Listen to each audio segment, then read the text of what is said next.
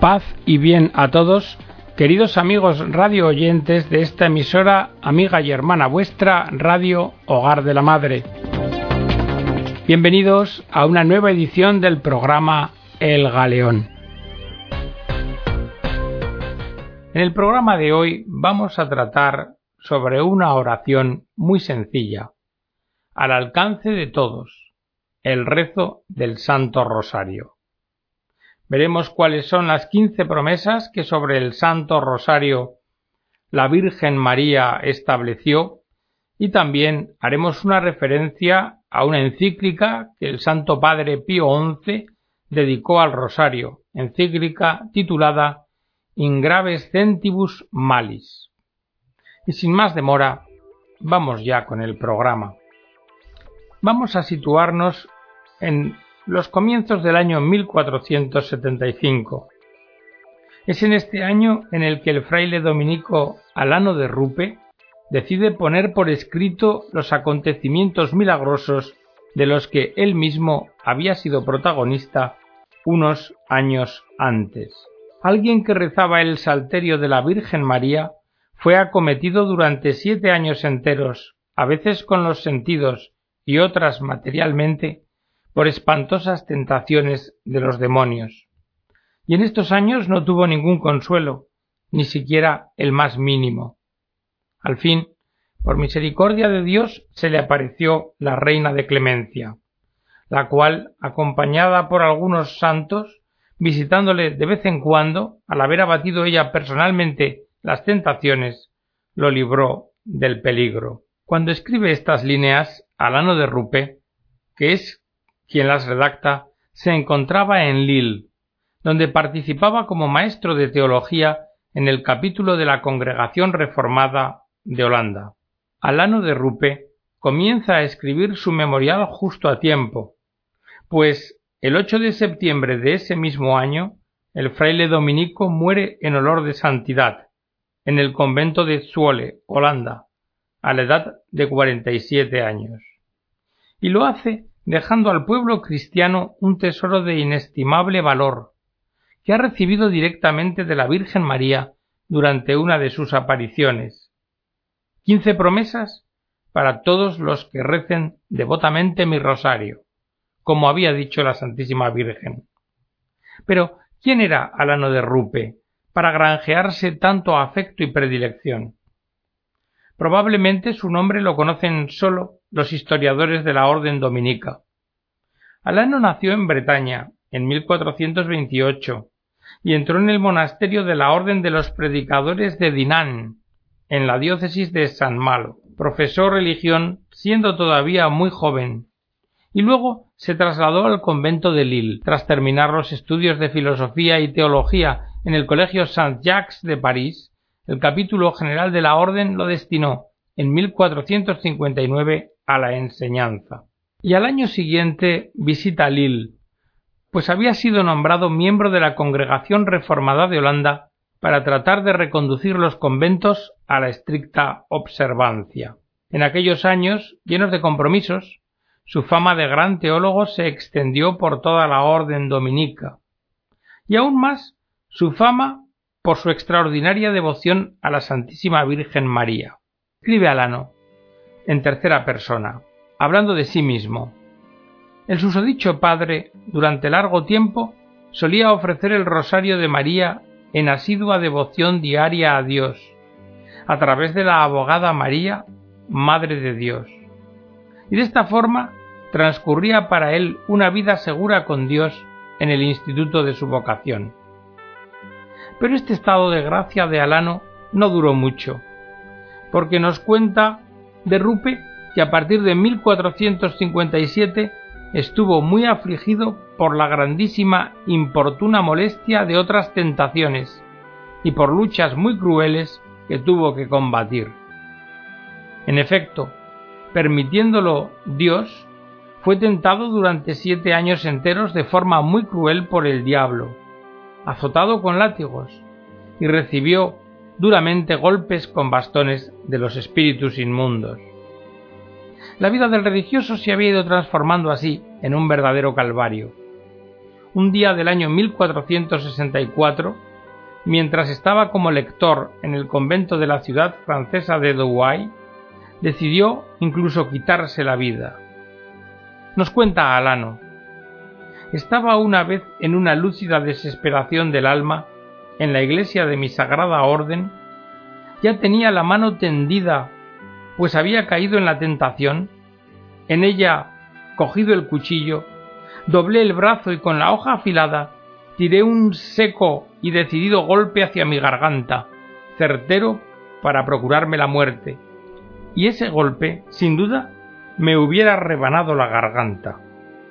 Pero en el momento en que todo parecía irremediable, sucedió algo de improviso.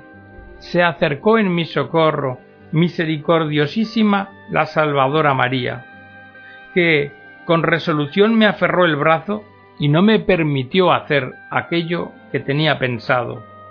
Además, me dio una bofetada que me sacó de mi desesperación y me dijo ¿Qué haces, oh mísero? Si hubieras pedido mi ayuda como has hecho otras veces, no habrías caído en tan gran peligro. Tras decir esto, la Santísima Virgen desapareció y quedé solo. Después de esta primera aparición la situación no cambió, al contrario, empeoró. Las tentaciones volvieron a ser tan apremiantes que maduró en Arano de Rupe la idea de abandonar la vida religiosa. Y por si fuera poco, cayó enfermo tan gravemente que sus hermanos de hábito decidieron darle la extrema unción. Pero una noche, mientras yacía desdichadamente en ardientes lamentos, se puso a invocar a la Virgen María, y por segunda vez la señora vino a visitarlo. Una luz cegadora entre la décima y la undécima hora iluminó su celda, y apareció majestuosa la bienaventurada Virgen María, que le saludó muy dulcemente. Como verdadera madre, la Virgen se inclinó a curar la enfermedad del pobre Alano. Le colgó en el cuello una cadena trenzada de su propio cabello de la que pendían ciento cincuenta piedras preciosas, con otras quince insertadas según el número de su rosario. Y así lo anotó el fraile.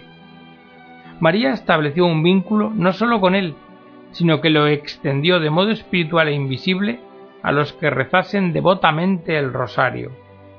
Y entonces la Virgen le dijo a Alano, Regocíjate y alégrate, oh esposo, porque me has hecho regocijar tantas veces cuantas veces me has saludado en mi rosario.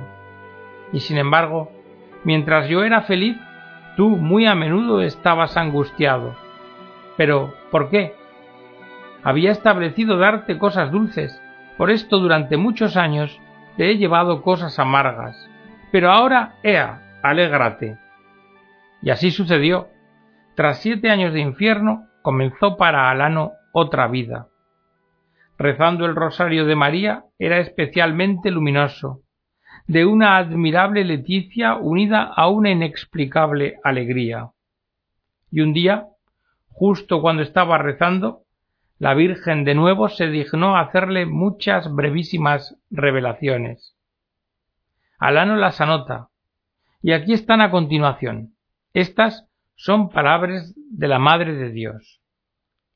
Primero, a todos los que recen devotamente mi rosario, les prometo mi protección especial y grandísimas gracias.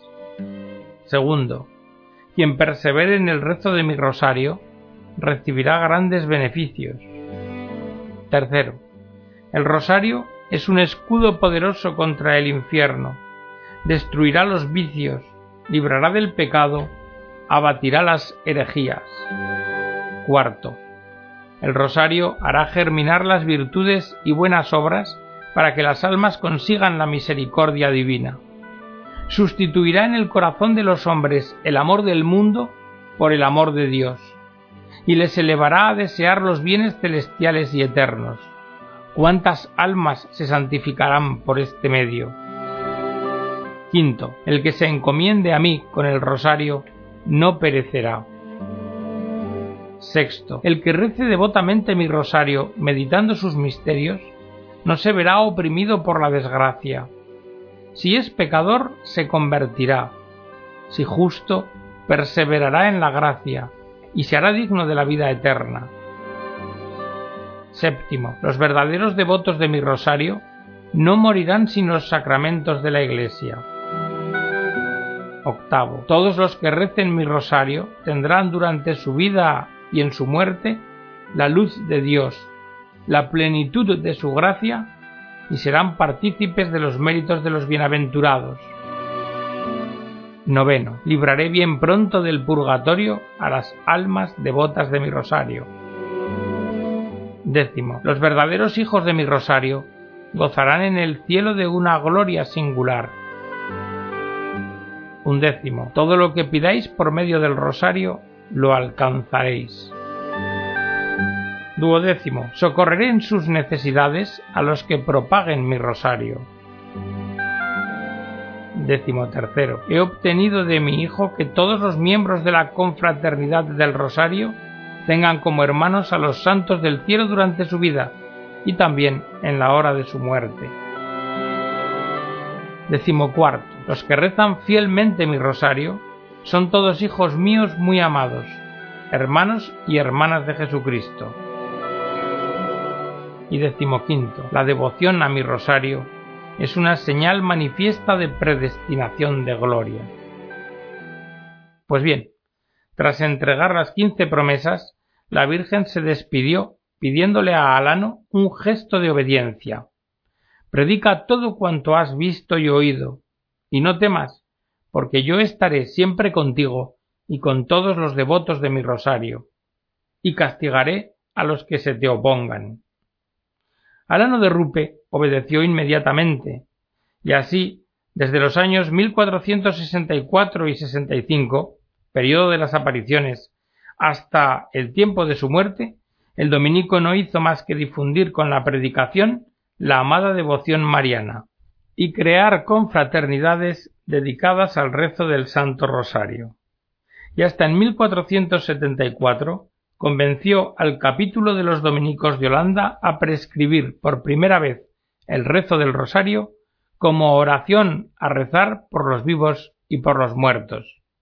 En ese mismo año se erigió en la iglesia de los dominicos en Frankfurt el primer altar para una confraternidad del Rosario. Alano de Rupe va a morir en el año 1475, año en que escribe la Apología del Rosario de María para Ferrico, obispo de Tournai. Antes de volver a Rostock, donde tenía que comenzar el año escolástico, se detuvo en Zoule, donde el 15 de agosto, fiesta de la Asunción de María, enfermó gravemente.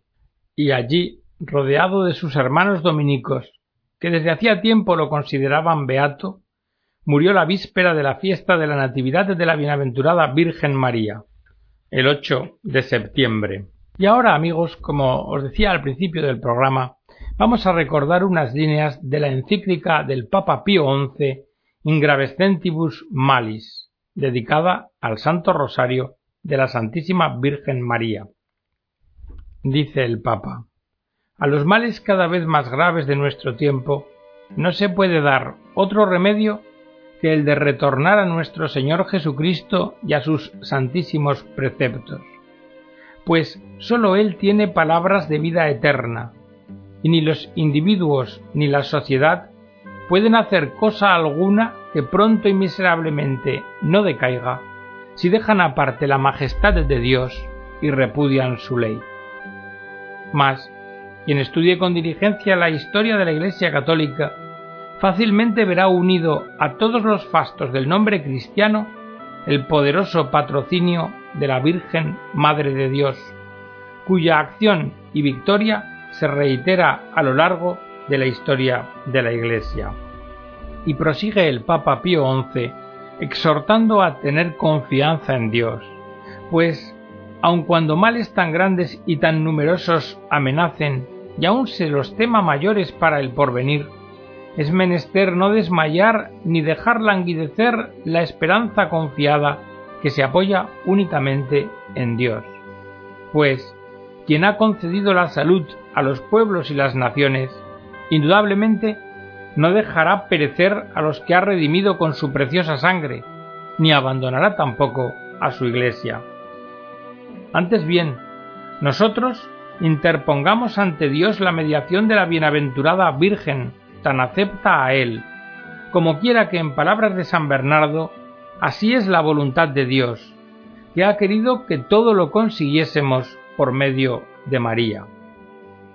Y entre las varias plegarias con las cuales nos dirigimos a la Virgen Madre de Dios, el Santo Rosario, sin duda, ocupa un puesto especial y distinguido. Esta plegaria, que algunos llaman el Salterio de la Virgen o Breviario del Evangelio y de la vida cristiana, ha sido descrita y recomendada por nuestro predecesor de feliz memoria, León XIII, y lo ha hecho con estas palabras. Grandemente admirable es esta corona tejida con la salutación angélica, en la que se intercala la oración dominical y se une la obligación de la meditación interior. Es una manera excelente de rezar y utilísima para conseguir la vida inmortal. Y esto se deduce también de las mismas flores con que está formada esta mística corona. Efectivamente, ¿qué oraciones pueden hallarse más apropiadas y más santas? La primera, el Padre nuestro, es la que el mismo nuestro Divino Redentor pronunció cuando los discípulos le pidieron Enséñanos a orar. Es una santísima súplica que así como nos ofrece el modo de dar gloria a Dios en cuanto nos es dado, así también considera todas las necesidades de nuestro cuerpo y de nuestra alma.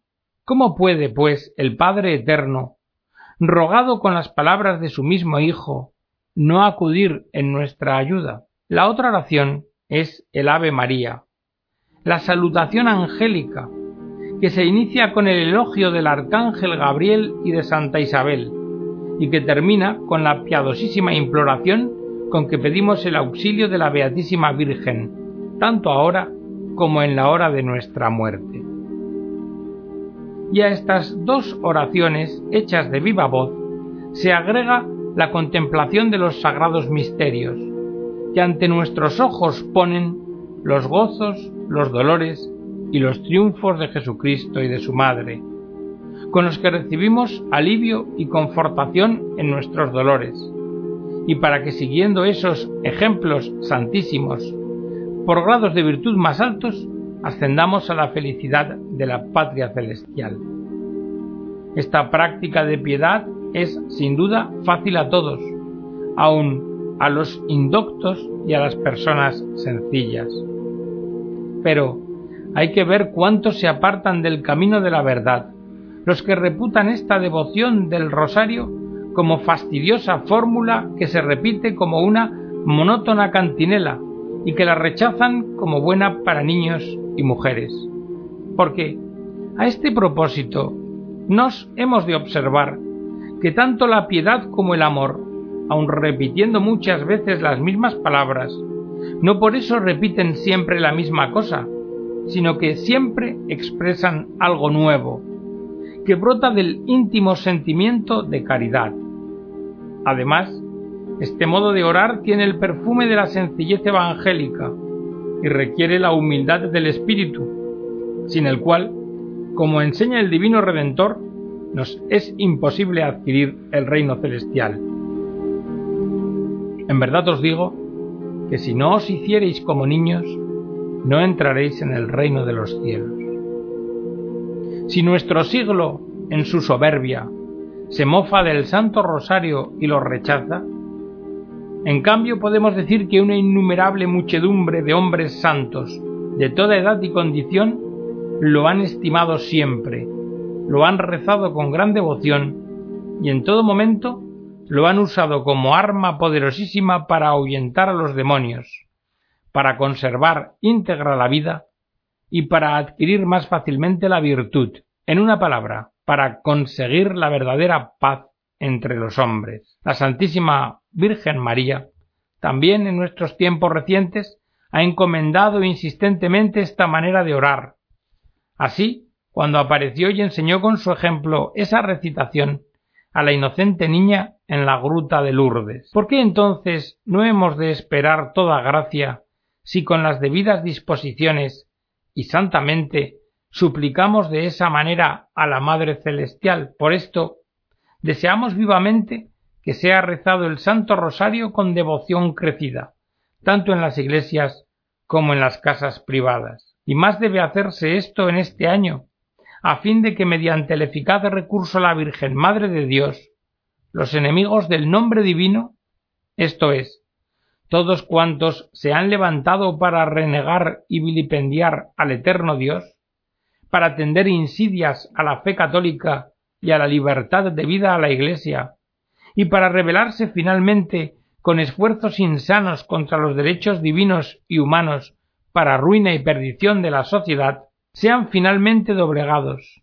e inducidos a penitencia, y para que retornen al sendero recto, confiándose a la tutela y protección de María. El rosario es un remedio eficaz contra los males presentes, por esto rogamos a la Virgen, que ahora invocamos, que haga retroceder los nuevos errores. Y también hoy en todo el mundo, en ciudades y en pueblos, unidos de corazón y de fuerza, con filial y constante insistencia, trátese de obtener de la Gran Madre de Dios que sean vencidos los enemigos de la civilización cristiana y humana, haciendo así resplandecer ante los hombres cansados y desviados la verdadera paz. Por tanto, si todos lo hicieren así y con las debidas disposiciones, con confianza y fervorosa piedad, es de esperar que igual que en el pasado, así también en nuestros días, la Beatísima Virgen impetrará de su divino Hijo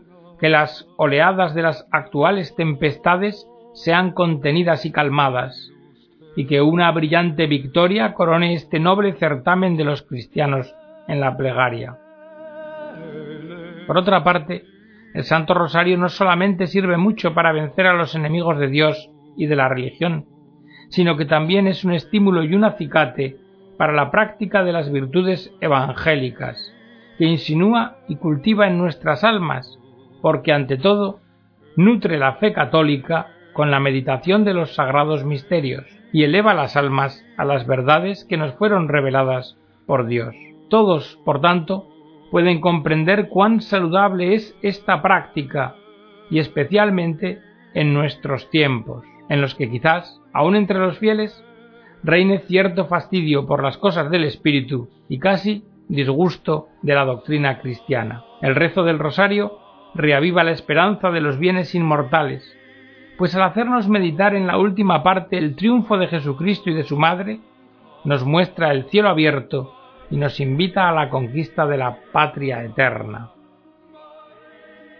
Mientras en el corazón de los inmortales penetra una ansia desenfrenada por las cosas de la tierra, y cada vez más ardientemente los hombres se afanan por las riquezas caducas y los placeres efímeros, en cambio, todos los que rezan el rosario sienten un provechoso llamado hacia los tesoros celestiales, donde como Jesús nos dijo, el ladrón no penetra, ni la polilla carcome.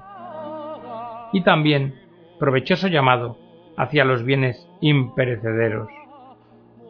En suma, hermanos, del rezo del Santo Rosario rebrota la caridad, hacia Dios primero, y de aquí necesariamente se deriva un intenso amor hacia el prójimo. Con solo que se detenga el pensamiento en los trabajos y dolores que nuestro Señor sufrió para reintegrarnos a todos en la perdida herencia de hijos de Dios. Llamo pues a todos a que esta práctica de oración cada vez sea más difundida, por todos sea altamente estimada y así aumente la piedad común. Y hasta aquí, queridos amigos, la edición del programa de hoy que hemos dedicado al Rosario. Esperamos que haya sido de vuestro agrado. Os emplazamos a la próxima edición del programa y hasta entonces os deseamos la bendición de Dios.